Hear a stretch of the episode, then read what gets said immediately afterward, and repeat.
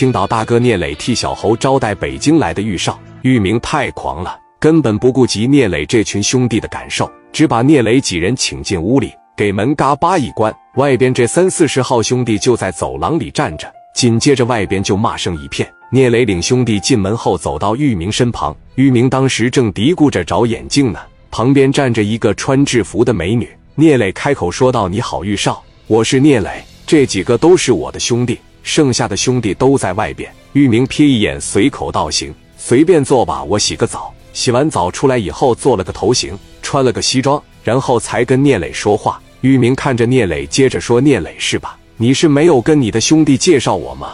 怎么见我一个打招呼的也没有呢？这帮人明显是有点不尊重我。”聂磊说：“我兄弟没见过世面，您多多包涵，跟我来吧。”磊哥领着他下的楼，给他开车门，上车伺候，一路奔着酒店就去了。到了酒店，聂磊也一直很客气，跟玉明说这菜好吃。结果玉明来了句好吃，怎么不给我夹一筷子呢？聂磊站起来拿把公筷给玉明夹菜，王群力也站起来说玉少我给你扒虾。结果玉明说不用，还拿着筷子朝着王群力手上来了一下，然后说话也挺不客气。之后身边司机也一直伺候着。这个时候，聂磊手机突然来电话了，是怀孕的老婆刘爱丽给打来的。老公，你赶紧回来一趟呗，我这羊水怎么好像要破呢？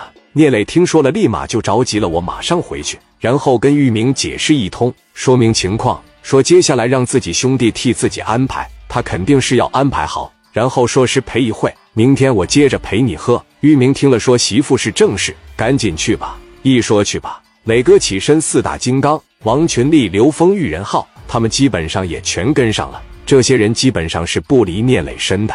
聂磊说：“今晚你们别跟着我了，把玉少给我陪好就行了。”后来他们领着渔民去了迪斯科。迪斯科老板听说了这是北京来的少爷，还是聂磊特别嘱咐的，于是特地安排了二十来号人在门口等着迎接。一般人遇到这种情况都得表示感谢，客气客气。结果玉明说：“你这不纯粹浪费人力资源吗？”让别人看到反映到了北京，我父亲会批评我的。这些人进里面服务其他客人不好吗？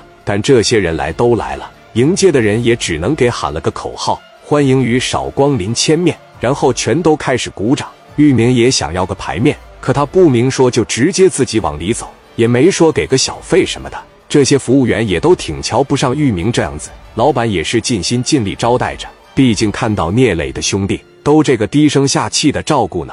而且聂磊还特地嘱咐让玉明去包房，这也是怕别人不知道玉明的身份。玉明本身性格还有问题，万一起了冲突不太好，自己还容易惹了大麻烦，所以就给他安排到包房里边，派两个兄弟在门口看着，谁想进来敬酒都不行。然后进了包房之后，各种好酒也就全都上来了。接着兄弟们说要点点女孩，玉明先是矜持一下，然后矜持一会又接着装，说自己要质量高的。一般质量的都不要。过了一会，从外面走进来一排姑娘，个个都是肤白貌美、大长腿，